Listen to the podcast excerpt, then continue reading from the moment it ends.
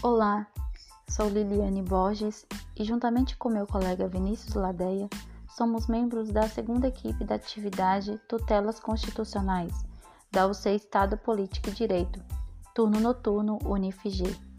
E no programa de hoje vamos abordar soluções e melhorias, o que já foi feito pelos órgãos da Justiça sobre a limitação da liberdade religiosa no período pandêmico no Brasil. A temática pautada aqui também põe em questão o controle de constitucionalidade, que ultimamente tem sido discutido pelos teóricos do direito constitucional brasileiro, por causa dos decretos e leis feitas durante a pandemia pelos estados e municípios. Um exemplo disso foi o que aconteceu no nosso estado da Bahia, onde o governador Rui Costa afirmou serem os cultos essenciais.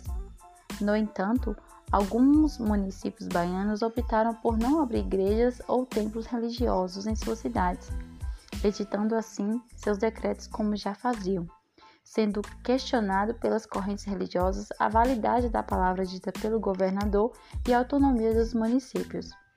Dessa forma, veremos alguns casos já relatados sobre a liberdade religiosa durante a pandemia.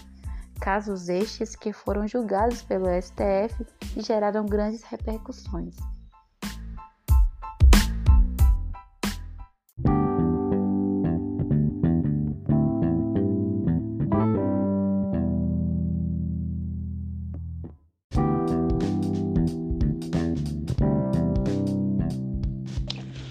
Sobre os casos julgados, destaca-se o julgamento do STF acerca de uma ação do PSDB, onde o plenário julgou o pedido do PSD.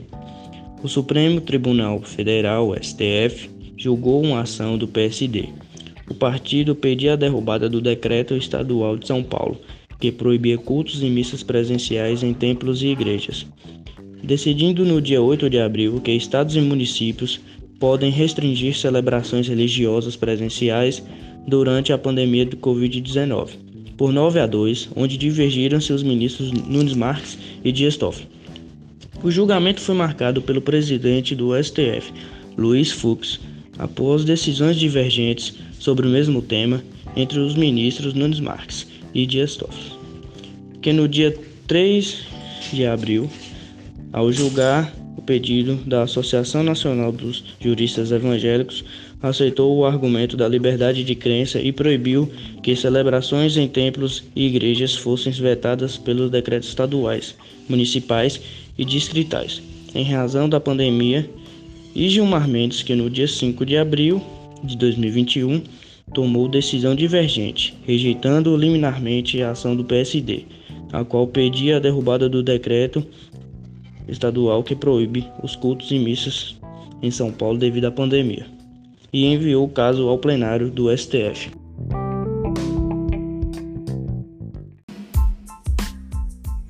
E assim finalizamos o nosso podcast de hoje. Gostaria de agradecer a atenção de todos e até logo. Tchau!